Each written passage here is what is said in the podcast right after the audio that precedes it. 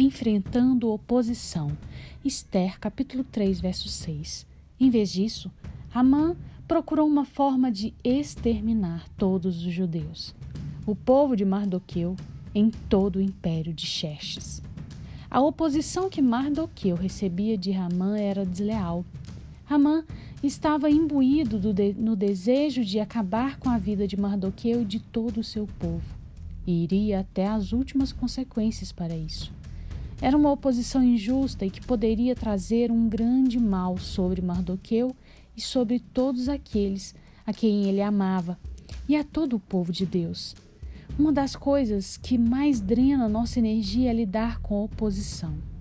Quando ela é legítima, nos ajuda a crescer e a amadurecer, dando mais atenção aos nossos pontos fracos ou descobrindo os nossos pontos cegos.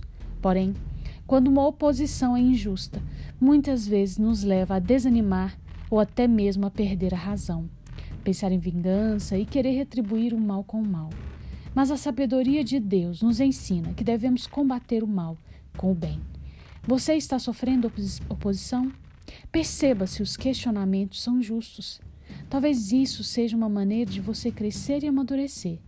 Talvez seja parte de um processo daquilo que Deus está construindo em você e do que Ele ainda quer fazer através de você.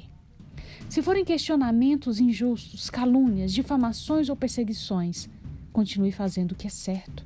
Cuide de sua integridade. Mantenha o seu caráter e confie em Deus, que Ele vai cuidar da sua reputação. Oremos. Senhor nosso Deus, nós clamamos a Ti para que tenhamos confiança na Sua justiça não nos permita ter confiança em justiça própria, nem na justiça dos homens, pois o Senhor é o único Deus justo e fiel. Nos ajude a permanecer firmes, mesmo diante de oposições malignas. Em nome de Jesus. Amém.